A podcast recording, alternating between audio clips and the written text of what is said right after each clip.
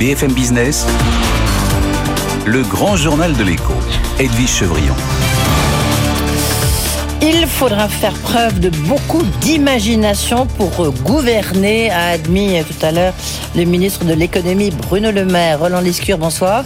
Bonsoir. Merci d'être avec nous parce que je sais qu'en ce moment c'est pas très, très évident. Vous êtes euh, député de la République en marche des Français d'Amérique du Nord. Vous avez été réélu, euh, contrairement à certains de vos petits camarades et amis. Euh, vous êtes président de la commission des affaires économiques à l'Assemblée nationale. On va essayer de comprendre aussi comment justement se dispatch, parce que ça va être là le 30 juin, les, les, commissions et notamment la fameuse commission des affaires euh, des finances. Roland Lescure, d'abord, comme pour vous, qu'est-ce qui s'est passé en fait? Ben, en fait, ce qui s'est passé. C'est le style Macron qui a été sanctionné. Non, non, non, euh, Alors d'abord, faudrait, faudrait pas qu'on écoute trop le storytelling de Jean-Luc Mélenchon. Non, non, non. mais... non, mais ce que je veux dire, c'est pas ce que je reproche à vous on a gagné cette élection. Mm. Moins que ce qu'on espérait, mais on l'a gagné. Mm. Et lui, il l'a perdu, contrairement à ce qu'il raconte partout. Le Front National a fait un score exceptionnel, il faut le reconnaître. On a aujourd'hui près de 90 euh, députés euh, du Front National, du Rassemblement National. Mais on est de loin le premier groupe parlementaire et d'une certaine manière, ça nous impose une responsabilité qui est de gouverner en étant minoritaire. Donc ça, ça va être le défi. Parce que c'est là où quand même vous avez perdu, c'est-à-dire qu'il n'y a pas de majorité. allez, je vais dire, on n'a pas gagné. mais on peut pas dire qu'on est perdu alors qu'on est la mmh. première force politique mmh. du pays, qu'on a une majorité relative, mais une majorité quand même. Moi, je viens d'un pays, le Canada, où les gouvernements minoritaires, ça existe depuis des décennies. Il faut qu'on apprenne à gérer ça en France. Et je pense qu'on va en être capable. Nous, on l'a jamais fait dans la 5 République. Hein, ben, un petit peu euh, Michel Rocard. Un petit peu. 88 quand même. Mais euh, nous, on va avoir une responsabilité qui est de tendre la main notamment sur des projets particuliers sur lesquels j'espère mm. on va pouvoir se rejoindre avec d'autres. La responsabilité va devoir être partagée avec des groupes parlementaires qui, j'espère, en tout cas pour certains d'entre eux, joueront le jeu de la démocratie parlementaire. Ils se plaignent que le Parlement n'a pas été assez écouté. On a une chance en or pour montrer que le Parlement, c'est utile. Moi, je pense qu'il a été utile depuis cinq ans, mais là, au moins, on va pouvoir le montrer ensemble. Euh, Roland Lescure, vous êtes euh, le porte-parole des porte-paroles hein, de La République En Marche. Donc, c'est dire si vous avez eu une responsabilité. Stanislas Guérini, il a été sauvé par le gong, tout juste. Donc, il a, priori, il devrait rester ministre. Est-ce que, un, euh, puisque votre ami Christophe Castaner, lui, pour le coup, a été battu, vous allez prendre la présidence du parti, du groupe à l'Assemblée nationale Et deux, est-ce que vous allez prendre la présidence du parti?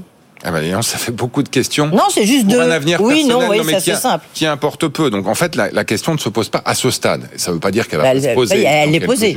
La réponse n'est peut-être pas. Euh, la, question qui se pose à ce stade, c'est comment on organise la gouvernance de l'ensemble de notre écosystème. Et il va y avoir un certain nombre de postes qui vont être ouverts dans les jours qui viennent, sur lesquels on va devoir les deux que je viens de nommer. Mmh plus le président de l'Assemblée nationale, euh, plus les présidents de commission, plus les questeurs, avec, vous l'avez dit, Christophe Castaner, et je le regrette sincèrement, qui a été défait, Richard Ferrand également, Florent Bachelier, Lauriane Rossi, donc il y a eu des défaites personnelles qui, moi, m'ont mm. touché vraiment personnellement, et que je regrette, à la fois des amis, mais des gens surtout qui ont été extrêmement forts dans un mandat qui s'achève, qui je pense a été un mandat de transformation efficace, auxquels ils ont contribué. Et j'oublierai jamais, en tout cas pour euh, Christophe Castaner et Richard Ferrand, que sans eux, il y a six ans ou il y a sept ans, on serait pas là aujourd'hui. En tout cas, moi, je serais pas là aujourd'hui. Mmh. Donc, donc vraiment, euh, un, hommage personnel à des gens. Mais donc, vous devenez, pardonnez-moi d'insister, mais vous devenez un des personnages clés. Vous êtes tenté par le le perchoir à l'Assemblée nationale? Écoutez, moi ce que j'espère en tout cas, c'est que pour tous ces postes importants,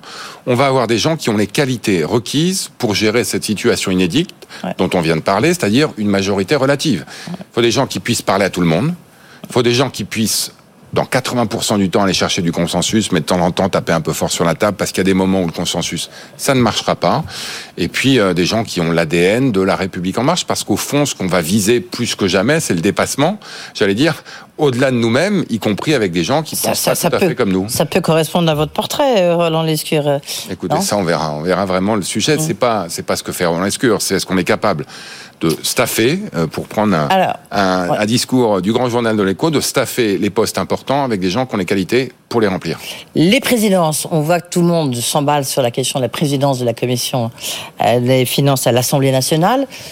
Ah, comment est-ce que vous voyez déjà les choses aujourd'hui Alors euh, là, je vais vous donner mon avis personnel. Oui, oui, oui. Mais... je pense que les électeurs ont parlé, qui nous ont donné un message, en gros, qui est assez proche de celui qu'on a eu au premier tour d'élection présidentielle. C'est on veut Emmanuel Macron en tête, on le veut en charge, mais il n'aura pas le pouvoir absolu. Les pleins pouvoirs. Et à partir de là, le règlement de l'Assemblée, il s'impose en premier lieu à la majorité. Le règlement de l'Assemblée nationale, il dit que la commission des finances va à l'opposition. Moi, personnellement, je considère que c'est aux oppositions, puisqu'il y en a, allez, quatre ou cinq, six, ils sont quatre au sein des NUP et deux à droite, mmh. de s'organiser entre elles et entre eux.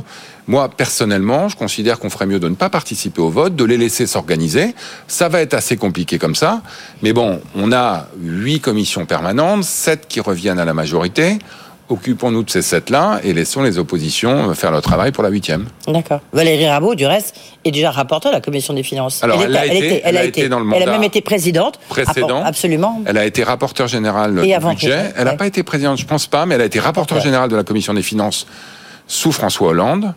Elle était un des piliers euh, de la commission des finances euh, dans le mandat précédent. Elle a sans doute toutes les qualités pour le, pour le faire, mais je le répète, c'est pas moi qui vais D'accord, vous vous dites, il faudrait ne pas participer au vote. Moi, je considère que c'est les prérogatives des oppositions de s'arranger autour de ça, et je suis pas sûr qu'on est là pour choisir nous nos oppositions. On va déjà devoir s'organiser en notre sein, c'est déjà pas mal. Là, euh, avant de parler de la réforme des retraites, la, réforme de l'impôt de production, la question de, du pouvoir d'achat. Ah oui. On voit sur le pouvoir d'achat. Ouais comment ça va se passer? Parce qu'on attend, on attend, euh, toujours ah, pas en sortie. De... Bah, bah, oui. Non, attends, vous savez bien comment ça se passe. C'est un projet de loi qui, en partie, relève d'un projet de loi de finances rectificative. À partir du moment qu'il est déposé au Conseil des ministres, il doit être envoyé à l'Assemblée nationale. Il fallait une Assemblée nationale pour l'examiner. C'est le cas. Donc on en a une. Donc j'imagine que très vite, dans un Conseil des ministres, il va y avoir présentation du budget rectificatif mhm. et d'un projet de loi pour le pouvoir d'achat qui viendra à l'Assemblée. D'ici là, vous l'avez dit, on sera organisé, on aura un président de l'Assemblée, on aura des groupes, on devra négocier. Je pense que sur un sujet aussi important, ça va être un test clé en fait de cette nouvelle Assemblée.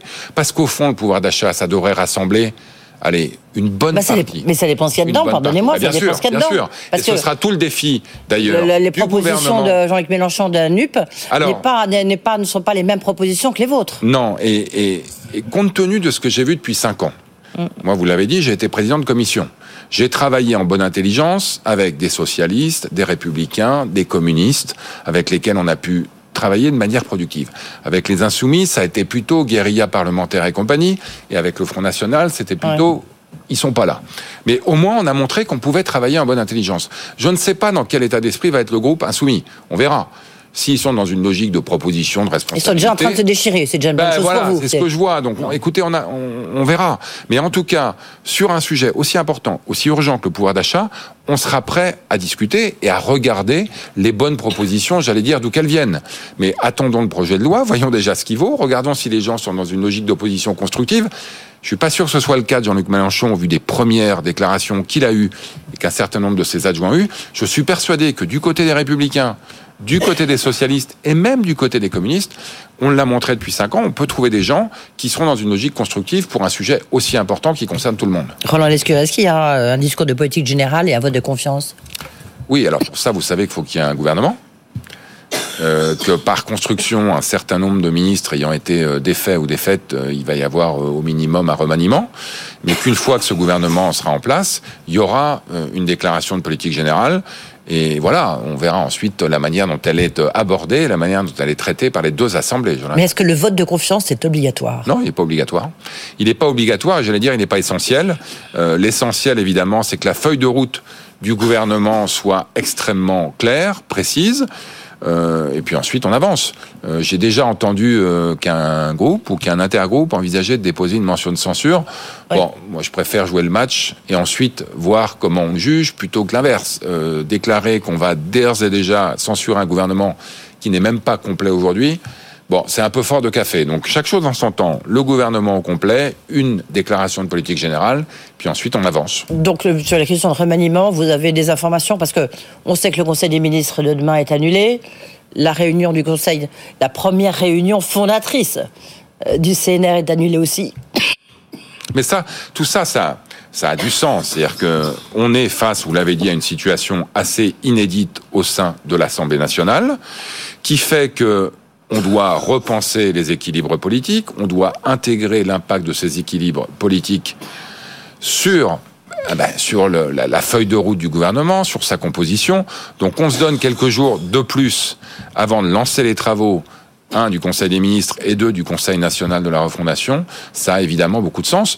Euh, en fait, c'est le contraire qui aurait été surprenant qu'on maintienne un CNR fondateur alors que le gouvernement n'est pas au complet, franchement, on n'est pas à quelques jours près pour un objet dont je pense qu'il est essentiel, moi, parce qu'il fait partie de la nouvelle méthode qui est d'autant plus nécessaire du fait de la situation politique inédite dans laquelle on est à l'Assemblée. Vous allez bien, ça va Oui, oui, ça va. C'est ce que je dis J'espère voilà, exactement. que je dis pas trop de bêtises. Sur la question de la réforme des retraites, est-ce que est-ce que vous la mettez de côté? Non, bah, je pense que. Pardon, je m'en étrangle, effectivement. Non, non, mais c'est ça. Donc, euh, donc la réforme des retraites, il va falloir en faire une. Euh, notre programme était assez clair une partie euh, des oppositions avait un programme qui était assez clair, était clairement antinomique avec le nôtre. D'autres, en revanche, étaient sans doute dans une logique de convergence avec le fait que, en gros, si on veut préserver le modèle social à la française, il va falloir collectivement qu'on travaille un peu plus en faisant baisser le chômage et en augmentant euh, la durée du travail tout au long de la vie, c'est-à-dire l'âge de la retraite. Donc, mais personne n'est d'accord, mais il y a même, ben, même le soutien entre guillemets de la CBT là. Non, c'est pour ça qu'il va falloir à la fois en parler avec les partenaires sociaux, ça on s'y est engagé, et voter une réforme à l'Assemblée qui, j'espère, trouvera une majorité. Mais là encore, on met pas la charrue avant les bœufs. Ça va être un sujet important de cette première année de mandat.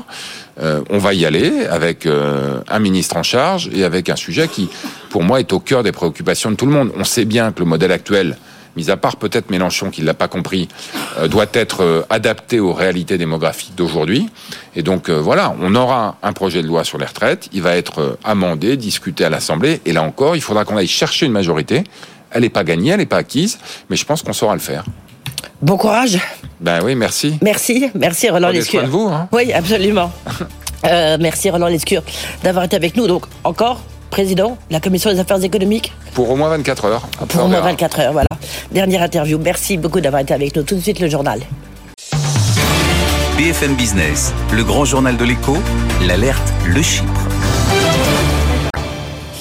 Bonsoir Emmanuel. Bonsoir Edwige. Ah là, c'est la question qu'on peut se poser, c'est est-ce que la France va vers une forme d'immobilisme? Est-ce que c'est la fin des réformes? Vous dites en fait que cette majorité très relative obtenue par la République en marche, est-ce que finalement, est-ce qu'elle est préjudiciable à l'économie française? Bah, J'ai envie de vous répondre pas tant que ça, en fait. Hein. Euh, c'est peut-être un séisme politique, tout le monde euh, utilise ce terme depuis hier, mais franchement, sur le plan économique, euh, il est probable que ce sera absolument pas le cas. Il y a deux cas de figure hein, pour la gouvernance de cette future Assemblée. Soit on a des macronistes qui louent, qui, qui, qui nouent une alliance durable, alors avec qui? Bah, Ce serait probablement avec les républicains. Euh, ou bien effectivement il n'y a pas d'alliance durable avec euh, les républicains et là ce sera euh, le fameux coup par coup pour chaque loi. Mais dans les deux cas, eh bien, il est probable que euh, les euh, mesures qu'avait prévu de faire passer Emmanuel Macron dans son programme euh, présidentiel passeront quoi qu'il arrive.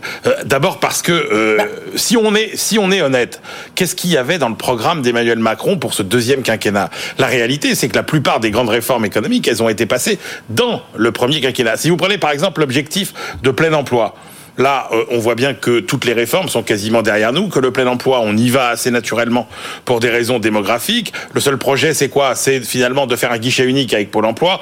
C'est quand même une réforme euh, secondaire. Ensuite, si vous prenez la transition euh, écologique, là, ça risque euh, effectivement tout le monde veut la transition écologique. Là, par contre, il y a des divergences, notamment sur le mix énergétique. Voilà. Bon, mais si vous prenez le mix euh, énergétique, quand vous regardez finalement que il y a, vous voyez quoi? Vous voyez qu'il y a une écrasante majorité pour le nucléaire chez les LR au Rassemblement national, au Parti communiste et chez les macronistes, il y a un consensus en faveur du nucléaire. Donc euh, ça ne serait pas remis euh, en question. La fiscalité, objectivement, il n'y a pas grand-chose dans le programme d'Emmanuel Macron sur la fiscalité. Euh, qu'est-ce qu'il y a? Il y a la suppression de la taxe d'habitation, de la taxe d'habitation, de la redevance audiovisuelle, pardon, mais là, le Rassemblement national y était favorable, donc il n'y a pas de raison qu'il vote contre. Si vous prenez les baisses d'impôts à la production, les républicains, ah. ils sont favorables. Oui, mais pas le même. Les républicains, ils sont contre la baisse de la CVAE. Vous me concéderez, la baisse de la vous me concéderez Edwige, que quand on en hum. sera à débattre des nuances entre la CVAE et la C3S, ce sera pas de l'ordre de, de, de, de, de, grands chocs qui aboutissent à des résultats très différents. Si vous voyez les dépenses publiques, bah, qu'est-ce qu'il y a? On avait des macronistes qui étaient plutôt, bon, pas très allants sur la réduction de la dépense publique. On voit quoi? On voit quand même que là, avec la pression euh, des républicains, on va peut-être vers finalement un peu plus euh, de rigueur, parce que euh, effectivement, c'est le moment où les taux d'intérêt augmentent et on se dit que on va quand même, on a un barycentre qui se déplace vers un peu plus de, pas de, rigueur, mais disons, on est un peu plus raisonnable sur les dépenses publiques. Alors reste effectivement peut-être le sujet le plus clivant, qui est la réforme des retraites. Mais là, euh, si vous voulez, euh, les républicains ne peuvent pas dire que pendant toute la campagne électorale, Emmanuel Macron a pillé le programme de Valérie Pécresse et ne pas euh, aller vers la retraite à 65 ans. Et si même c'est une bataille qui est si dure que ça que Emmanuel Macron renonce à la mener, eh bien franchement, vous savez ce qu'on a déjà dit ici, cette réforme des retraites, elle est nécessaire mais pas urgente et donc ça peut attendre. franchement, qu'est-ce qui est le plus important dans une démocratie? C'est le vote du budget. Or, le vote du budget, il est protégé par euh, l'article 49.3 et donc le gouvernement pourra toujours passer euh, son budget. Et donc finalement, on se dit que si euh, on a un gouvernement qui doit peut-être batailler un peu plus sur chaque loi, ça veut dire quoi? Ça veut dire que ça prendra plus de temps pour faire passer des lois. Ça veut dire qu'il faudra sans doute choisir ses combats. Eh ben, on se dit qu'on luttera contre un travers français qui est cette agitation législative, qui est incomparable par rapport à ce qui se passe dans d'autres pays. Donc finalement, on n'aura pas d'inflexion des grandes réformes qui étaient prévues. On aura peut-être un peu plus de débats à l'Assemblée nationale et un peu moins dans la rue, ce qui sera peut-être pas plus mal euh, non plus. Et puis peut-être un peu moins de lois. Regardez, dans tous les pays dans lesquels les gouvernements ont été en rade pendant quelques mois, quelques semaines, ça a plutôt eu un impact bénéfique sur, euh, sur l'économie. Donc oui, peut-être un séisme politique, mais franchement, pour notre économie, c'est même plutôt, plutôt euh, des bonnes nouvelles. Un dollar, vous dites. Oui, oui, un dollar, voire, voire finalement presque positif. Bon, à suivre. On verra, Emmanuel. Rendez-vous dans quelques mois. Merci beaucoup, Emmanuel Le Chip, tous les soirs, euh, l'alerte Le Chip. 18h40, dans un instant, c'est Olivier Goua, cofondateur et président euh, du conseil d'October. Il a créé, c'était l'Indic, c'était une des premières fintech. C'est l'actuel numéro un des plateformes de prêt aux entreprises. Puis vous allez voir, il a un parcours quand même difficile. Il va tout nous expliquer.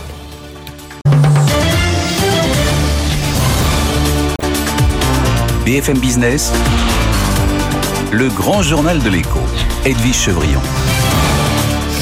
Notre invité, c'est l'un des premiers à avoir créé une fintech en France qui s'appelait Lendix à l'époque et qui est devenu October. Bonsoir Olivier Goua. Bonsoir Edwige. Merci d'être avec nous, ça fait plaisir de, vous revoir. Grand euh, plaisir. Vous avez donc, euh, Lendix est devenu euh, October et puis vous avez racheté votre rival Crédit.fr. donc vous, devez, vous êtes le leader européen pour tout ce qui est prêt aux entreprises et vous avez maintenant une vocation plus internationale. On va revenir là-dessus, mais quand même, euh, Olivier Goua, euh, vous avez disparu depuis quelque temps. Vous revenez et revenez nous voir parce que vous avez été, vous êtes atteint de cette terrible maladie. Euh, et vous l'avez dit, hein, si je me permets de, d'en parler à la radio, à la télévision, c'est que vous avez fait une sorte de coming out en disant, bah voilà, on peut être un entrepreneur euh, et avoir et, chopé cette terrible maladie, maladie de Charcot. Exactement. Alors, j'ai pas disparu. Non, J'étais bien là. Mhm. En revanche, euh, j'ai l'entreprise de manière à ce qu'elle puisse bien fonctionner et quoi qu'il m'arrive. Mhm. Donc, c'est pour ça que Patrick Donneville, cofondateur d'October depuis l'origine, est devenu le CEO le patron opérationnel, et je suis devenu le président du conseil. Donc normalement, sur ce type d'exercice, c'est lui qui parlait pas moi. Voilà, et là vous êtes venu nous voir et me voir parce qu'on s'était rencontrés. On s'était rencontrés, je, m'en souviens à Davos parce que vous étiez vraiment euh, un des entrepreneurs euh, euh, de la tech, un des premiers français en fait, et qui a très bien réussi. Une question vous vous êtes intervenu en disant ben voilà, j'ai la maladie de Charcot, c'est ce qu'a eu la maladie de, de Stéphane Hawkins, euh, maladie terrible et difficile, et je voudrais qu'on je voudrais qu'on change le, le, rapport qu'on peut avoir euh, à la maladie dans le monde du travail, parce que c'est un parce que c'est un univers euh, qui est au, enfin qui est très hostile. Vous trouvez à la maladie? C'est l'univers où les gens doivent se montrer sur le meilleur angle. Mmh. Donc forcément, quand je viens face à vous, j'ai une voix difficile. Je pense que les téléspectateurs sont en train mmh. d'augmenter le son de leur télé, mmh. voire de zapper. Mais néanmoins, c'est une maladie qui vous laisse votre cerveau intact. Je suis un moins bon messager de mon entreprise, mais néanmoins, je peux contribuer. Et c'est le cas de beaucoup d'handicaps. Vous, on peut vous juger sur votre physique, sur votre voix, alors qu'intérieurement, vous êtes impeccable. Mm. Mm. Au-delà d'avoir un cerveau qui tourne normalement, j'ai en plus un moral d'enfer. Donc je suis ravi d'être là, je suis ravi de poursuivre aussi d'autres combats contre le handicap, contre la maladie. Oui. Euh, bah, écoutez, qu'un chapeau, euh, Olivier. Euh, vous avez, surtout, c'est que October se, se développe, en fait. Et ça, ça contribue à mon bon moral. Ça, ça, ça doit être, oui, ça doit être. Euh, c'était ça. vous avez racheté donc votre rival, euh, Crédit.fr, et en plus le dirigeant, il est venu travailler chez vous aussi. Ah, pas que le dirigeant, l'équipe dans son ensemble, mais c'est que le dirigeant Maxime G est devenu le CEO, c'était le patron opérationnel d'October pour la France. Hmm. On est déjà présent dans cinq pays, l'Espagne, l'Italie, les Pays-Bas, l'Allemagne. Et là, en France, on s'est renforcé en rachetant un Tikeo Capital. Oui, Tikeo qu'on connaît bien, oui. Voilà, très belle maison qui avait racheté elle-même Crédit.fr en 2017. Et là, si on l'a fait, vous dites rival, c'est que techniquement. Bah oui, un concurrent, hein, il faut appeler un chat un chat. Mais sauf que c'est un rival pour qui on a la plus haute estime. Mm. C'est-à-dire qu'ils sont toujours très, très proprement. Le, à quel taux vous prêtez? Est-ce que là, il y a une hausse des taux, enfin, en tous les cas qui menace, mais on voit déjà c'est, les taux réels c'est, euh, ont, augmenté. Est-ce que vous-même, vous avez, euh, puisque vous êtes la plateforme qui prête le plus aux entreprises, est-ce que vous avez augmenté les, les taux, les taux d'intérêt euh, de vos prêts? Oui. Oui, ah ben voilà, moi c'est clair. Non, mais c'est clair, je ne vais pas faire semblant de dire on y songe. Oui. Hmm. Pourquoi? Parce que là, on a un point jamais vu depuis sept ans depuis sept ans. On était dans l'ère de l'argent gratuit. Et les rois étaient les entreprises. C'est-à-dire que vous trouvez des prêts pour les entreprises à 5 ans, sous les 1% en France, mhm. et pareil dans certains pays d'Europe. Ce qui se passe là en ce moment, c'est l'inversion des tendances. C'est-à-dire qu'au début, c'est dur pour nous d'attirer des emprunteurs. Maintenant, la difficulté se déplace clairement vers les prêteurs. Et la question, la grande question, c'est pour combien de temps? Mhm, mhm. Oui. Est-ce que les demandes sont très fortes ou pas? Vous avez quoi, grosso modo Vous avez, euh, euh, vous avez un encours de prêt de combien? On a prêté quasiment 900 millions d'euros. On a fait une augmentation des montants prêtés de 72% en 2021 qui était une année moins incroyable. Et 2022, mhm. malgré tout ce que l'on connaît, on est en progression de quasiment 35%.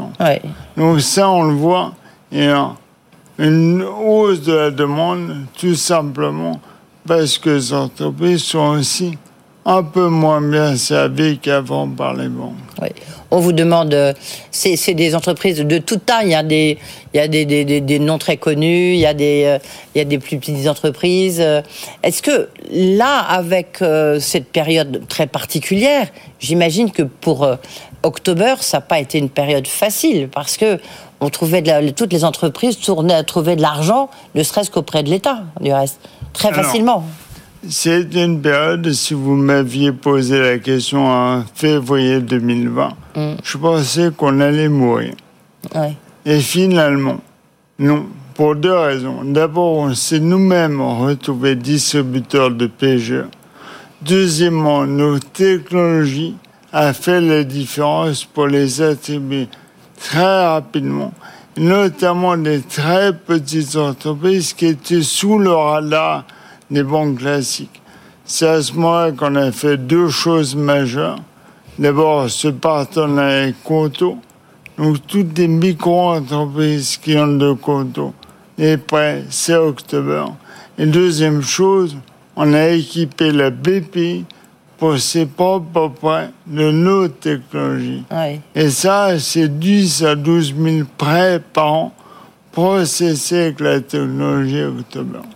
Ça, c'est votre technologie donc qui permet euh, ces, ces, prêts euh, de BPI. Très, et surtout dans les conditions de sécurité meilleures. Parce que qui dit argent gratuit, d'y monter de la fraude aussi. Olivier Goua, vous, nous disiez, euh, si peut-être en février 2020, je vous aurais dit, euh, bah, tiens, en, octobre va disparaître, on va mourir. Est-ce que vous avez beaucoup de clients qui ont fait, qui vous ont fait défaut? Justement, non, parce que ma santé hmm. est très corrélée à la santé de mes clients. Ah bon, d'accord, ok. Si mes clients remboursent, hmm. mes prêteurs sont heureux et tout tourne bien. Si mes clients font massivement défaut, je fausse mes prêteurs et par conséquent, je vais mal. Quand je parle de ma santé, je parle de la santé de l'October. Le October euh, C'est quoi l'avenir d'October quand son président est, quand même euh, fondateur et bon voilà est atteint d'une maladie très grave? Hmm. Alors d'abord la chose qui vous aurait pas échappé, c'est certes, l'entreprise est personnifiée par son dirigeant. Oui, c'est vous qui l'avez fondé, c'est vous qui l'avez créé. Je l'ai cofondé avec ah, Patrick oui. Et surtout, même Patrick, aujourd'hui, c'est 130 personnes, et parmi ces 130 personnes, beaucoup de compétences à chaque niveau. Oui. Il n'y a aucune femme, hein, je vous signale quand même. Ah bon? Ah ben moi j'ai vu, j'ai reçu votre dossier de presse, toute la direction, il n'y a que des hommes. Ah, non, non. Alors il n'est pas à jour. On a même, ah ça c'est possible. Mm. Euh, notre directrice financière est une femme, Christelle Yalab. Notre chief product officer, qui est pourtant une fonction technique, ça est une femme. Mais en tous les cas, merci beaucoup. Donc, et là, euh, belle perspective pour octobre avec euh, changement de taille. Pour que j'ai le sourire. Oui. Merci beaucoup d'être venu nous voir, Olivier Goua. Et je m'en souviens maintenant, on s'était vu avec Emmanuel Macron à Davos pour justement fêter euh, la tech française. Il était que ministre de l'économie. Je ne sais pas si vous vous souvenez. Il était président. Il était président de la République il déjà président, ah, c'est sa délégation présidente. Voilà. Et eh ben, écoutez, alors il était bah, déjà président. J'avais l'impression qu'il était encore ministre. Merci beaucoup d'être venu nous voir. Co-fondateur, président du conseil de surveillance d'October. October, donc, qui rachète Crédit euh, donc la plus grosse plateforme de lending euh, en Europe. Merci beaucoup. Dans un instant, le journal et ensuite euh, Michel Portier, céréalier, directeur général d'Agritel, sera avec nous pour essayer de voir comment est-ce qu'on peut déboucher cette situation terrible des céréales qui sont bloquées en Ukraine.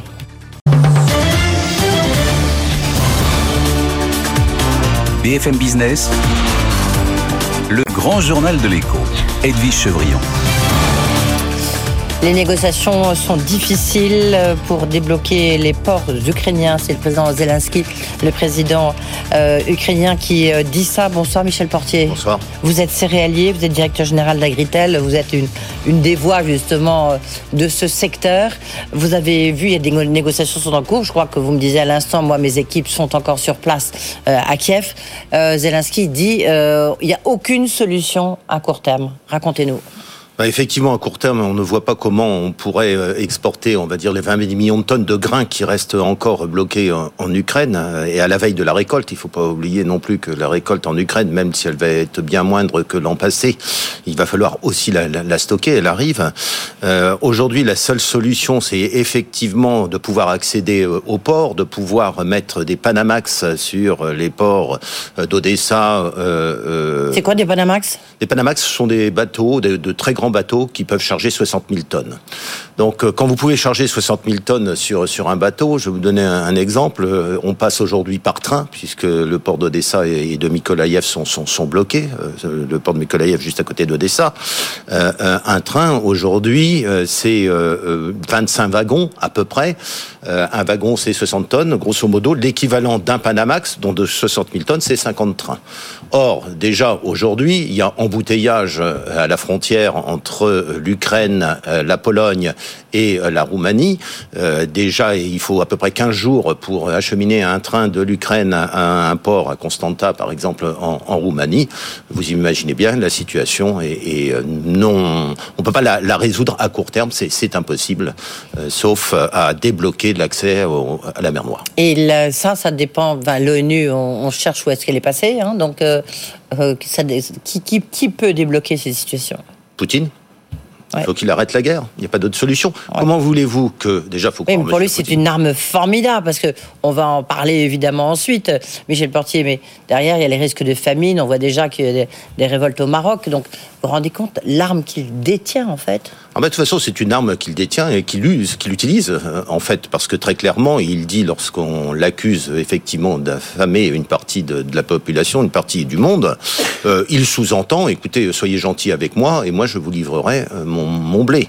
Si vous n'êtes pas gentil, si vous me critiquez, ce sera beaucoup plus compliqué. Or, aujourd'hui, la seule solution est donc d'avoir un corridor alimentaire sur la mer Noire. Mais pour avoir un corridor alimentaire sur la mer Noire, il va falloir déminer les ports euh, de de Mykolaïev. Euh, comme personne ne croit Poutine, on pense que dès l'instant euh, les, si les Ukrainiens euh, déminent l'accès au port, il pourrait y avoir une attaque par la mer de la part de la Russie. Est-ce qu'on a, on a dit, je ne sais pas si c'est vrai, vous allez peut-être nous le confirmer, que les Russes avaient déjà pillé beaucoup de, beaucoup de silos oui, on peut le confirmer. Enfin, je vous le confirme, puisque nous sommes en relation avec euh, notamment euh, pas mal d'agro-holding euh, là-bas. et puis, il y a des trackers, hein, c'est-à-dire qu'on mm. sait suivre un petit peu des, bateaux. très clairement, alors les chiffres sont très compliqués quand même à, certifier. Mais aujourd'hui, la Russie prend du blé du Donbass et encore, euh, normalement, le Donbass mhm. est, en Ukraine, le transporte en camion et l'exporte, euh, commence à l'exporter par Mariupol, qu'ils ont euh, pris. Oui. en bateau? Non. Oui, alors. en, ah non, parce aussi, ils ont la même la mer Noire, elle est quand même piégée. Non, et la mer Noire est piégée, mais elle est piégée, on va dire, sur la, bordure de, la côte euh, euh, ukrainienne. Mm. Après, il y a encore des bateaux quand même qui peuvent passer. La côte ouest de la mer Noire ou la côte est de l'Ukraine, oui. Euh, exactement, qui peuvent encore passer. Après, bon, il y a, on peut passer aussi par la mer Caspienne, etc. Donc, il y a des moyens de logistique quand même pour exporter du blé russe, cette fois-ci origine euh, russe, tout en sachant que euh, la Russie va connaître une très bonne récolte cette année. Hein. Tous les indicateurs sont au vert ah d'un point de vue climatique euh, sur la Russie. L'an passé, ils ont produit 74-75 millions de tonnes de blé. Chez nous, nos experts travaillent sur 85-86 millions de tonnes de blé. La problématique, c'est que ce blé en Russie, les Panamax ne, ne, vont pas en Russie. Et la Russie n'a pas de Panamax. C'est-à-dire qu'aujourd'hui, les grands chargeurs n'obtiennent pas de la part des assureurs, et on peut le comprendre, une assurance pour aller chercher euh, le blé en, Russie.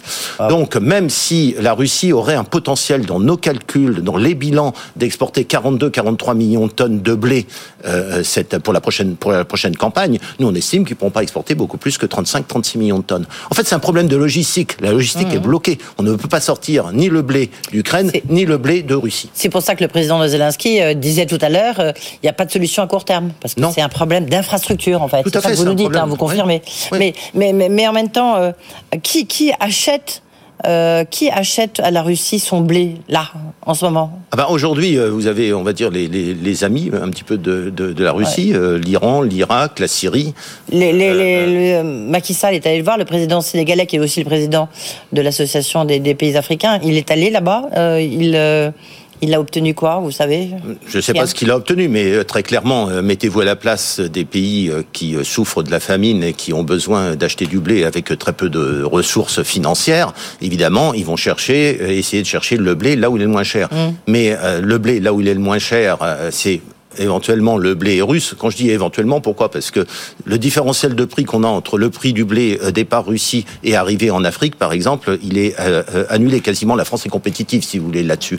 Pourquoi ça? Parce que les coûts de logistique sont énormes, parce que la Russie exporte par des petits bateaux, parce que les compagnies d'assurance sont extrêmement, extrêmement chères. Et puis, pour aller ben, sur, sur le Maghreb, par exemple, c'est beaucoup plus court d'y aller par la Méditerranée, par la France, que d'y aller, évidemment, par la Là, vous, vous disiez ça, c'est sur la récolte actuelle. Hein, euh, la, la actuelle, euh, enfin, de l'année précédente la récolte actuelle, comment, comment elle va se dérouler euh...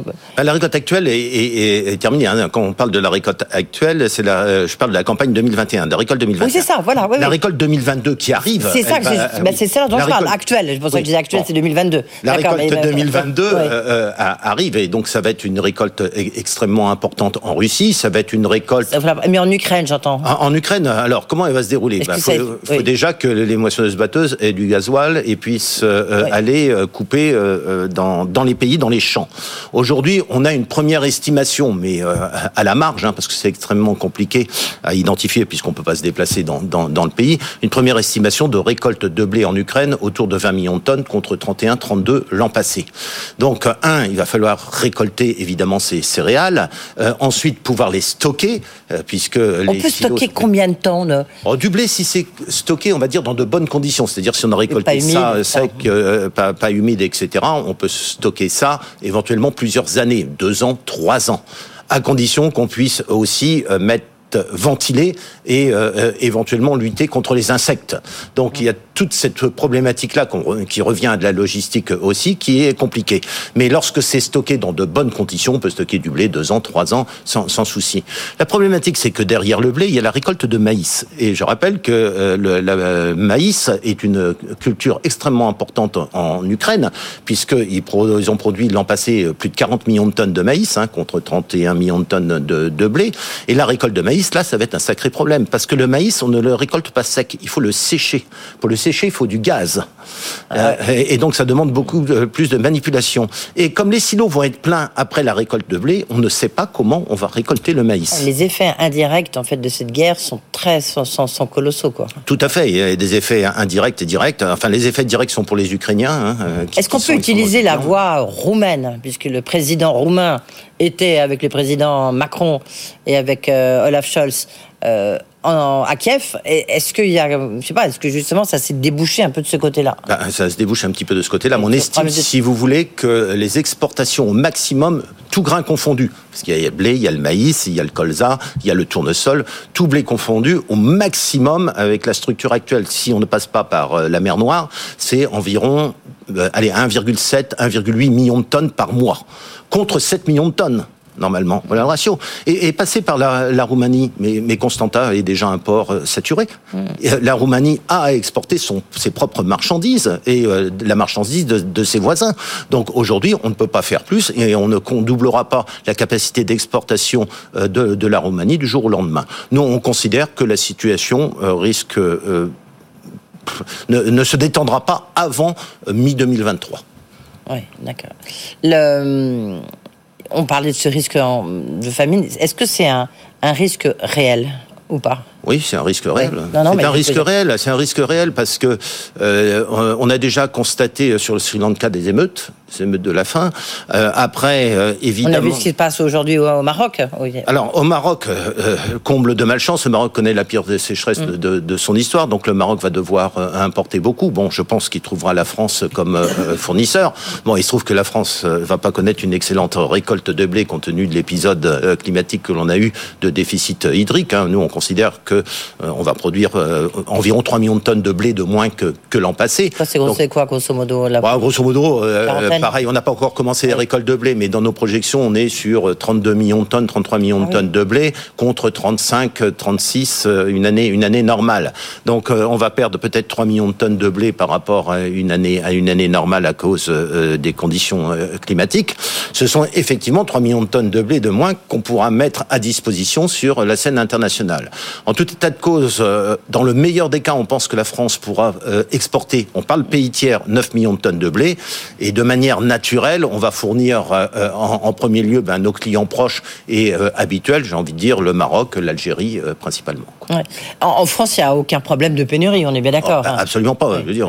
Au contraire. C'est l'utopie. On est de toute façon, on exporte une tonne sur deux, et l'année prochaine, on exportera encore quasiment une tonne sur deux. En France, on a la dernière fois que vous étiez venu ici, vous nous avez expliqué que ben, il y a tout le système d'obligation de, mise en jachère des terres, etc., que vous aviez dénoncé. Vous avez été écouté, entendu quand même oui, de ce point de vue-là. écouté par euh, Monsieur Julien de Normandie. Oui, oui, que vous regrettez. Euh, je le regrette, mais bon, on, va voir euh, avec le nouveau le nouveau ministre. Je pense que euh, il fera il fera aussi bien. Nous, nous, nous l'espérons. En tout état de cause, nous attendons. Marc Fesneau, hein. en, Marc Fesneau, oui. Nous attendons en tout état de cause les directives pour la PAC 2023. Et là, en tant qu'agriculteur, nous tirons un peu la sonnette d'alarme. Aujourd'hui, nous sommes à la veille des récoltes. Nous travaillons déjà sur les plans d'assolement, ce que nous allons semer à l'automne, etc. Et nous avons un manque de visibilité dans ce domaine. Quelles sont l'évolution du prix du blé? Est-ce que, effectivement, vous êtes un céréalier? Bon, euh, c'est vrai qu'il y a un peu les agriculteurs, il y a un peu de deux poids deux mesures. Il y a les grands céréaliers comme vous, puis effectivement, il y a les, les agriculteurs qui ont des beaucoup plus petites exploitations, euh, qui sont des éleveurs, où la situation est difficile. Mais est-ce qu'il y a une deux questions. Une financiarisation des prix du blé ou pas Donc, euh, est-ce que c'est devenu un, moyen, voilà, est-ce qu'il y a une spéculation, quoi Bon, il y a une financiarisation de tous les marchés. que ce soit du blé, euh, du pétrole, du, du cuivre, de l'aluminium. Oui, un tout petit peu moins du fromage de chèvre. enfin, bon, Peut-être un petit peu moins du fromage de chèvre, je suis d'accord avec vous. Mm. Mais il y a une financiarisation de, de tous les marchés. Ce qu'on s'aperçoit là depuis... Euh, trois semaines à peu près, c'est que euh, la part des fonds, on, sait mesurer quelle est la part sur les marchés financiers euh, détenus par euh, vous appelez les spéculateurs, je vais appeler les financiers, les fonds, parce qu'il n'y a pas que des spéculateurs dedans, la part diminue énormément. C'est-à-dire que les fonds, à cause de la crise économique sous-jacente, hein, on est plutôt en stagflation qu'autre chose, les fonds se sont retirés du marché. Les fonds se sont retirés ah du marché pourquoi? Parce qu'ils ont peur d'une baisse de la demande et d'une crise économique majeure qui ferait que euh, la demande serait euh, en chute libre, même si c'est une demande de, première nécessité. Il faut bien, faut bien se nourrir. Ça n'empêche pas qu'il y a toujours quand même un impact lorsqu'il y a une crise économique. Hein. on l'a vu en 2008 à la veille des, des subprimes. Euh, on a vu quand même avec les subprimes une forte baisse de la demande. Là, les fonds certainement craignent une baisse de la demande. Il y aura une baisse de la demande dans certains secteurs par définition, mais euh, euh, ça reste un bien de première nécessité. Et aujourd'hui, les fonds sont quasiment sortis de, ces marchés. Ah, on le voit très bien sur sur Euronext, puisqu'on a ce qu'on appelle l'open interest, la position ouverte euh, par catégorie d'acteurs sur le marché. On voit très bien qu'ils ont réduit leur position. Et aujourd'hui, les mouvements ne se font pas par les fonds. Quand je dis aujourd'hui, c'est depuis quelques semaines. Michel Portier, quels sont les, produits frappés par des restrictions d'exportation dans le monde et avec les conséquences que ça peut avoir hein, sur Je parlais de la moutarde l'autre fois mais enfin, euh, et sur les prix en France? Enfin, la moutarde, c'est lié à un problème climatique euh, au Canada. Ça n'a rien à voir avec. Ah non, mais je croyais y avait bien beaucoup qui venaient d'Ukraine aussi. Ouais, la, fleur de mais c'est surtout le Canada. C'est l'incident, l'essentiel, on va dire, de la crise de la moutarde est, lié à l'incident climatique qu'on a eu au Canada euh, l'an dernier. Si vous vous rappelez bien, ils ont battu des records de température comme nous, nous venons de les battre cette, la semaine dernière.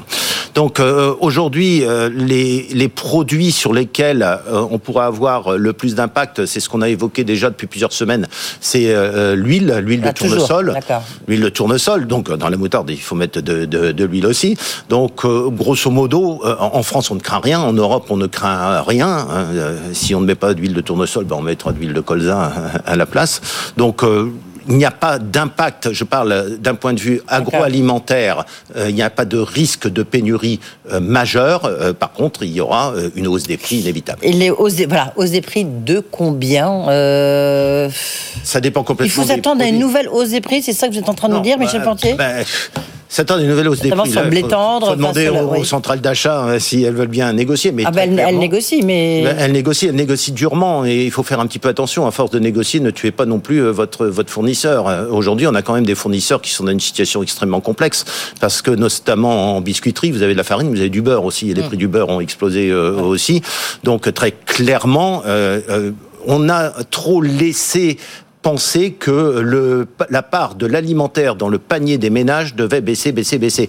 Il, ne cesse de baisser. Il y a un moment ou un autre, ça devient compliqué. Et on ne fait quelque part que l'élément déclencheur, c'est la guerre en Ukraine, mais euh, le marché avait commencé à inverser cette tendance au moins deux ans avant le début de la guerre.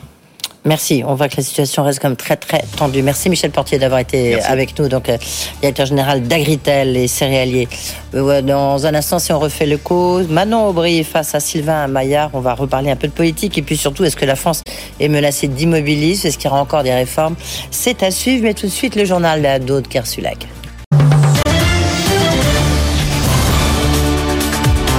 BFM Business, le grand journal de l'écho. Edwige Chevrillon.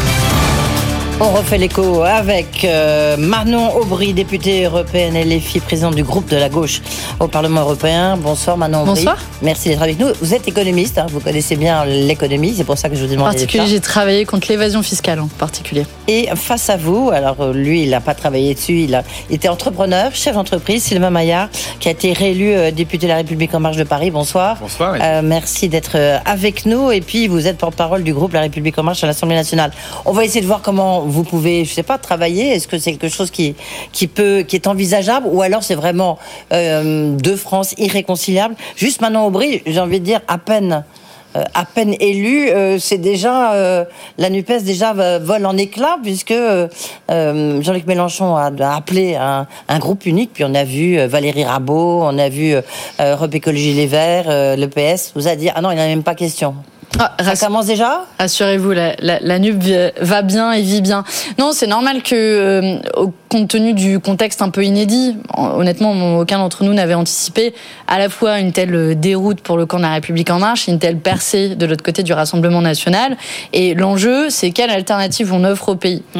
Euh, Aujourd'hui, il y a la République en marche qui n'a pas une majorité absolue, qui va avoir du mal à gouverner euh, à l'Assemblée nationale l'extrême droite qui est très forte. Et nous, on a envie de construire sur euh, la dynamique de la campagne qui nous a permis de progresser en termes de sièges. On en avait 64, la gauche, on en a maintenant 150. Et d'offrir une perspective. oui, voilà, oui, comment on oui mais donc 150 à gauche. Et d'offrir une perspective. Et donc dire, ça a du sens de construire un groupe en commun. On fait la proposition. Bon, la NUP existera quoi qu'il arrive, rassurez-vous. D'accord. On parle de la question de, euh, aussi peut-être de, de président Sylvain Maillard. Vous, vous, êtes, vous avez la gueule de bois ce matin ou quoi? Comment vous êtes? Euh... bah, C'est toujours euh, euh compliqué. Ce qui est positif. Inattendu aussi. Maintenant, Aubry disait on s'y attendait pas. Est-ce que vous vous y attendiez ou non Pas à ce point-là. Bon, disons que l'entre-deux tours, on a, vu qu'on on est dans des situations qui peuvent être compliquées. évidemment, il peut y avoir des changements, des dynamiques de vote de ci et de là, mais on, voyait que ce serait un moment évidemment compliqué d'avoir ne serait-ce que la majorité absolue. Mm. Nous, on est, on est le groupe central. On reste avec 245 députés, euh, la majorité va se construire évidemment autour de nous. Maintenant, il y a du travail à faire, euh, de, voir avec euh, l'ensemble des députés, ceux qui veulent accompagner le projet d'Emmanuel Macron, gouverner la France tout simplement, et puis d'avoir des alliances de projets ou, ou, de programmatiques. Ça, c'est ce qui va se discuter dans les, dans les jours et les semaines qui, viennent. Il y a un grand risque, évidemment, c'est que la France bah, retombe dans l'immobilisme quand même où elle avait été plongée pendant quelques, quelques années. Est-ce que pour vous, il faut poursuivre les réformes, Manon Aubry? Comment est-ce que vous voyez votre rôle Là où vous avez raison, c'est que ça pose une question institutionnelle majeure. En fait, notre cinquième République, telle qu'elle a été construite, est pas conçue pour euh, faire vivre un débat parlementaire euh, sans majorité. et puis notre démocratie n'est pas suffisamment mature. Je vous hein, prends l'exemple. Moi, je siège au Parlement européen. Il n'y a aucun groupe qui, n'a la majorité, et pour autant, on arrive à obtenir. Euh, nous, ça nous arrive de voter un certain nombre de textes parce que c'est une culture qui est complètement différente. C'est une culture qui est parlementaire. Oui, bien sûr. Ici, en France, on a une culture très présidentialiste avec les, les pouvoirs qui sont concentrés dans les mains du président de la République. Moi, je pense que euh, de facto, ça va créer une crise institutionnelle. De ça, on doit voir le verre à moitié plein, essayer de construire, refonder nos institutions et aussi, au passage, les rapprocher des gens qui nous ont quand même aussi envoyé un message en disant, en ne participant si peu, on se reconnaît pas dans les institutions telles qu'elles existent. Juste un point avant de vous passer la, la parole, Sylvain Maillard. C'est pour ça que je me tournais vers vous, parce qu'effectivement, au niveau européen, c'est très différent. Euh, mais euh, est-ce que, je ne sais pas, est-ce que des, la NUPES pourra voter, par exemple, le texte sur le pouvoir d'achat. On, bah, l'imagine pas. Franchement, on l'imagine pas. Mais ça dépend du contenu. si dans ce texte sur le pouvoir d'achat, il y a le blocage des prix des produits de première nécessité ou l'augmentation du SMIC à 1500 euros net, évidemment que nous le voterons. S'il y a quelques cacahuètes qui sont distribuées avec une logique qui ne répond pas aux urgences sociales, notamment des plus pauvres, c'est pas notre logique. Et là où vous avez raison, c'est que fondamentalement, économiquement, c'est ces deux visions qui sont opposées entre la République en marche et, ah bah euh, et la NUP. Donc, donc c'est vrai qu'on ne va pas les réconcilier du jour au lendemain. Ceci étant dit, et moi je l'ai toujours fait au Parlement européen, chaque chose qu'on peut gagner, notamment pour les personnes les plus pauvres, on les prend. Maintenant, euh, j'ai vu quelle a été la politique économique de ces dernières années, qui a été plutôt à distribuer les cadeaux fiscaux. C'est aussi, c'est aussi, du discours, parce qu'en fait, les cinq dernières, on a une expérience, c'est les cinq dernières années de, de la France insoumise. Le discours, c'est qu'ils sont toujours en opposition, quels que soient les textes. D'ailleurs, sur des positions qui les mettent en Vous n'avez pas voté beaucoup de nos amendements. Par exemple, euh, oui, c'est vrai, vous avez raison. Mais euh, par exemple, vous n'avez pas voté euh, l'augmentation des infirmières des 183 euros. Vous avez voté contre par principe. Et donc, on voit bien que ça va être compliqué. On, aura du mal, on n'arrivera pas à trouver des accords, parce que mm. quoi qu'il arrive, il y a une confrontation et une, volonté de confrontation par rapport au, gouvernement, qui est assumée d'ailleurs. Hein. Enfin, vos, députés à, Paris euh, l'assument pleinement. L'idée, c'est toujours d'être en confrontation par rapport à ce qu'on porte. Donc, nous, on doit trouver une majorité avec euh, euh, des députés qui, aux alentours, autour du, bloc central, veulent accompagner et dire, bah, on est là pour gouverner. Moi, je pense aussi à ceux qui sont dans l'opposition depuis parfois 5 ans, 10 ans, et qui disent bah voilà, c'est important, il faut une opposition en France, mais il faut aussi euh, un moment gouverner parce que quand vous êtes un acteur politique, vous regardez pas passer euh, les trains, vous avez envie de participer à l'action publique. Et donc moi j'appelle ceux qui veulent participer à l'action publique. Et là on aura un point d'accord de, avec euh, Manon Brie, c'est que on n'a pas cette culture-là en France. Mmh. Mmh. On n'a pas la culture du compromis. C'est vrai qu'on a. je ne sais pas si vous regardez la presse internationale, c'est majoritaire, mais c'est l'occasion d'avancer. Et moi je veux juste un petit clin d'œil parce que moi j'ai jamais été très favorable à la proportionnelle. D'ailleurs, je pense qu'il y, a des choses évidemment positives mais des choses négatives. Mais là, la France, les Français ont choisi quelque part euh, un scrutin euh, euh, qui pourrait être l'image d'une proportionnelle. Et ben maintenant, il va falloir qu'on apprenne, nous, à travailler avec ça. Et c'est comme ça. C'est pour ça que vous regardez la presse allemande. La défaite du président français est une réelle chance pour la France. Les électeurs français ont tranché. La politique française doit être plus parlementaire et donc plus démocratique. Et c'est une très bonne chose. Et ils sont, tous, tous les éditos sont, sont un peu comme ça. C'est normal. Reste, reste que, effectivement, comme vous le disiez, on puisse voter quelque chose, même si c'est si proposé par la République en marche ou, ou par LR, hein, je ne sais pas. Bon, d'abord sur le point de vue allemand, c'est le régime politique en Allemagne est complètement différent. Il est d'une nature 100% parlementariste, c'est-à-dire qu'il y a des élections législatives, de ça se dégage une majorité, et de la majorité se dégage un gouvernement. Là, on fait les choses à l'envers avec une élection d'un président de la République qui a beaucoup pouvoir été l'Élysée. Maintenant, il est. Donc maintenant sur ce qu'on peut voter, euh, oui, vous vous souvenez peut-être euh, à l'époque, moi je travaillais pour l'ONG Oxfam et j'avais beaucoup suivi la loi sur la fraude fiscale. Il se trouve qu'il y a quelques dispositions qui ont été votées par les députés insoumis tout en regrettant que c'était loin d'aller suffisamment loin. Par exemple, avec la baisse du nombre de, euh, de personnes qui travaillent au contrôle fiscal à Bercy, qui est indispensable pour pouvoir faire de la lutte contre l'évasion fiscale. Ah, on a un bon système, une hein, réalité, en dénonçant ce qu'on appelle la CJIP, qui est une convention mm. judiciaire d'intérêt public qui permet de trouver un accord entre des entreprises et euh, des euh, et l'État. Oui, moi je, moi je, moi je dis quelque part on va, on va créer quelque chose de nouveau. Il faut que nous trouvions des accords de. il faut l'imagination pour reprendre Il faut l'imagination. C'est vrai qu'on rentre nous dans une, terre inconnue, hein, qu'on soit très clair. Mais il faut qu'à un moment chacun prenne ses responsabilités. Moi, je, je, ne, je ne crois pas fondamentalement. Je ne crois pas que la France insoumise ni le Rassemblement national d'ailleurs ait très envie que ça fonctionne bien. Je pense qu'ils sont plutôt là dans l'idée euh, d'empêcher que ça fonctionne bien pour arriver dans une crise institutionnelle. mais est-ce que ça bien Mais là, là où je m'inscris en faux, c'est pas vrai qu'on est là pour que ça fonctionne mal. On est là pour défendre un programme sur lequel on a été élus. Et donc notre programme, par exemple, on a fait campagne sur la retraite à 60 ans. On a un désaccord, je ne vais pas essayer de vous convaincre ici, vous êtes en faveur de la retraite à 65 ans. C'est normal que quand vous la proposez, nous, on est fidèles aux valeurs sur lesquelles on a fait campagne et la proposition qu'on a portée, c'est normal qu'on ne fasse pas euh, d'accord avec vous sur la retraite à 65 ans. C'est une question de respect des électeurs aussi. Manon Brie, il y a un moment, vous avez raison, on fait des, chacun fait ses promesses. Il y a un moment où il faut gouverner le pays. C'est-à-dire qu'à un moment, il faut dire, euh, c'est 60 ans sur l'exemple de 60 ans ou 60 65 ans, c'est qu'à un moment, il faut être d'accord sur un constat, il faut équilibrer le système, et ensuite, construisons quelque chose ensemble.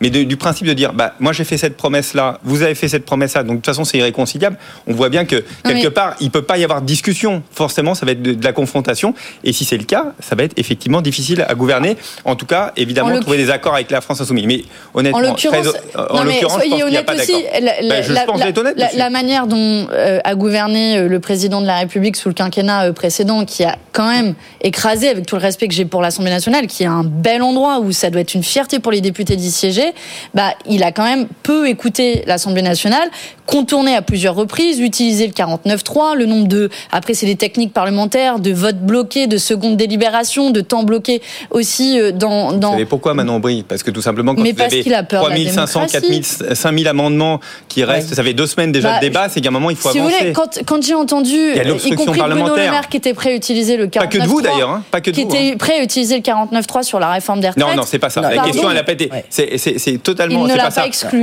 Bah, il ne l'a pas bah, exclu. Ça fait partie de l'arsenal juridique. Vous engagez, vous engagez aujourd'hui à ne pas utiliser le 49.3 sur la réforme des retraites. Encore une fois, moi, je suis député. C'est pas moi de dire. Moi, je suis. Je veux discuter. Vous pouvez exprimer votre avis en tant que député si en tant que député, non que la 49 en tant que, en tant que Mais c'est bien le problème que... En tant que député, nous, on a toujours envie de discuter de tout. C'est le principe du député. à un moment, quand vous avez fait trois semaines, un mois qu'on est, on est bloqué sur un texte et qu'il y a des, des sous-amendements, d'amendements, d'amendements pour pas avancer, cela dit, il faut trouver une solution. Cela dit, il y a pas mal de vos ex-collègues, euh, j'en ai reçu un un peu plus tard qu'il y a quelques jours, euh, Pierre Persson, hum. euh, qui lui, bah, il a décidé de, de, de, de jeter l'éponge, enfin en tous les cas, de, il a dit, moi je suis pas politique de métier et puis si c'était uniquement pour voter là où on me disait de voter, moi je trouve que c'est pas intéressant. Il y en a, moi j'en ai quelques-uns qui m'ont dit ça, Sylvain Maillard. Non mais moi je, je, je Reconnaissez que c'était un peu le fonctionnement avant, non je vais, être, je vais être très honnête avec vous. Oui. Quand vous êtes dans une majorité, vous soutenez un gouvernement avec des discussions en amont sur les textes. J'en ai porté certains, entre autres, sur l'apprentissage de la formation pro. Il peut y avoir des discussions solides, parfois difficiles avec le gouvernement, mais qui sont en amont des textes. Et donc, c'est vrai qu'une majorité, elle est là pour soutenir un gouvernement. Qui ait des discussions, elles sont, elles sont là, elles sont en amont, elles sont pas forcément visibles, mais c'est aussi le travail du député de la majorité. Ce qui est très différent avec un député de l'opposition, qui est là, lui, au contraire, pour porter les débats dans l'hémicycle. Il y, a un débat qui risque d'être assez chaud, en l'occurrence, euh, notamment à la commission des finances. Euh, on va voir qui aura la présidence. Euh, ça, ça va être encore un débat. Non, c'est le, on, le sait qui aura la présidence de la commission des finances c'est un candidat issu de la NUP. Puisque, ah bah non, euh, vous, avez vu Marine Le Pen. Mais bah est-ce que, vous savez comment, vous savez, comment l'élection se déroule oui, oui, bien sûr. Donc l'élection se déroule, la majorité, sauf si elle décide de changer d'avis, ne prend pas part au vote. et donc c'est l'opposition qui prend part au vote. Donc l'opposition, vous avez d'un côté le Rassemblement national et ses 89 élus, donc la même proportion en commission des finances, et la NUP qui a 150 élus et la même proportion en mhm. commission des finances. Et donc c'est numérique. Je veux dire, il faut pas avoir un bac plus 8 en maths pour comprendre que quand on a 150 élus, c'est normal qu'on puisse élire quelqu'un plutôt que quelqu'un, un autre groupe qui en a 89. Donc il est évident que dans le cadre du vote, et c'est le premier parti, le premier parti, c'est le. il ne nous a pas échappé qu'on a fait campagne collectivement avec la NUP et qu'il y avait pas échappé qu'il y avait un candidat commun. Non, arrêtez, eh ben arrêtez avec ça parce que Attendez, la seule, qui l'ont dit, c'est pas moi qui première. Non mais vous écoutez euh, Valérie Rabault, qui est à la commission des finances. Vous prenez comme argent comptant ce que, ce que dit Marine Le Pen et qui dit euh, je suis la première opposition et donc elle me revient ah de bah droit. Non, la première opposition aujourd'hui, c'est la NUP. Bah, c'est la NUP qui a 150 élus à l'Assemblée nationale. N'en déplaise à Marine Le Pen. Et donc, cette commission des finances, il y aura un Ça peut être Valérie Rabault. Ça peut être Valérie Rabault. Ça peut être Valérie Rabault, mais ce sera connaît très bien, un candidat de la NUP. Et donc, ce sera un candidat de la NUP. Il se trouve qu'on en a discuté entre nous et qu'on a un candidat commun et que la NUP. Et qui sera qui? Qui sera qui? Bah, Je peux pas encore vous le dire, c'est pas encore public. Mais sachez bah, justement, c'est le moment de un candidat unique. je vais pas le euh, révéler ici en exclusivité. Ça sera quelqu'un de LFI ce sera quelqu'un issu de la NUP et vous verrez. Et de LFI. Soyez patient quelques Non, mais au moins, dites-nous LFI. Non. Ça intéresse aussi Sylvain Non, y compris parce que, euh, vous savez, qui que ce soit issu de la NUP, on a fait campagne sur un programme commun. Donc c'est ces valeurs-là que ce président de la commission des finances défendra. À mon avis, ça va être chaud. Non, mais reste à savoir ben, qu'est-ce qu'il y aura dans ce projet de loi de finances rectificative. Est-ce qu'il faut ben, donner un tour de vis Sylvain Maillard sur les finances de la France? Parce qu'on voit bien que là, c'était un peu open bar hein, quand même. D'abord, le premier, le premier projet de loi que nous devons porter, c'est sur le pouvoir d'achat des Français. nous sommes engagés, je crois que c'est un défi commun que porte l'ensemble des députés euh, de la République en mmh. disant il faut qu'on accompagne mmh. les Français. Donc c'est le premier projet de loi loi qui sera porté au Conseil des ministres, qui sera débattu à l'Assemblée. D'abord, remettre, permettre aux Français de passer ce pic inflationniste qui est extrêmement difficile, faire en sorte que l'économie reste debout et que nous puissions continuer. Et ensuite, on discutera évidemment des, autres thématiques dont on a parlé, euh, financières par exemple, également. Mais je crois que ce que attendent le niveau d'endettement public, un thème cher à la, aux Républicains, est-ce que pas euh, quelque chose que vous pouvez entendre? Mais moi, l'endettement public pour moi est un, quelque chose d'extrêmement euh, euh, préoccupant. En même temps, on voit bien que l'urgence à l'heure actuelle, c'est de redonner du pouvoir d'achat aux Français. Et donc, c'est la priorité, c'est le texte que nous porterons. Et ça, c'est d'ailleurs une divergence aussi majeure qu'on a, puisque le gouvernement s'est engagé à réduire les déficits sous la barre des 3% à l'horizon 2027. Ça fait en pratique 80 milliards d'économies. On a posé la question à plusieurs reprises dans cette campagne législative sans obtenir une réponse. Où est-ce que ces économies sont faites? Est-ce qu'elles sont faites côté dépenses ou est-ce qu'elles sont faites côté recettes? Parce que 80 milliards d'euros, ça ne s'invente pas. Et, c'est aussi une question de transparence, je pense, vis-à-vis euh, des électeurs, de dire est-ce que vous allez couper en gros dans les hôpitaux publics ou dans l'éducation ou est-ce que vous allez augmenter des recettes injustes type Ça, c'est je vais y répondre parce que je crois que c'est une vraie différence entre la, France insoumise et nous. C'est que nous, nous voulons faire de la croissance et avec cette croissance, ça permet de, récupérer plus d'impositions dans la croissance. Hein, tout simplement parce qu'on produit plus, donc on récupère plus. Eux, ce qu'ils veulent, c'est tout simplement de, prendre de l'argent et de faire plus d'impôts. Nous sommes la sixième économie mondiale. Notre pays produit déjà des richesses. C'est une question de distribution des richesses. Mais c'est une différence. Vous, vous pensez qu'il faut produire davantage que ce qu'on produit maintenant Exactement. Nous, nous pensons qu'il faut redistribuer pour relancer la consommation eh populaire. vous avez bien posé le problème, c'est la Peut-être se dire que la France sera ingouvernable en tous les cas pendant quelques temps. Merci beaucoup Manon Briand d'être euh, ici dans le studio de BFM. Merci beaucoup Sylvain Maillard. On aura certainement l'occasion de refaire des débats.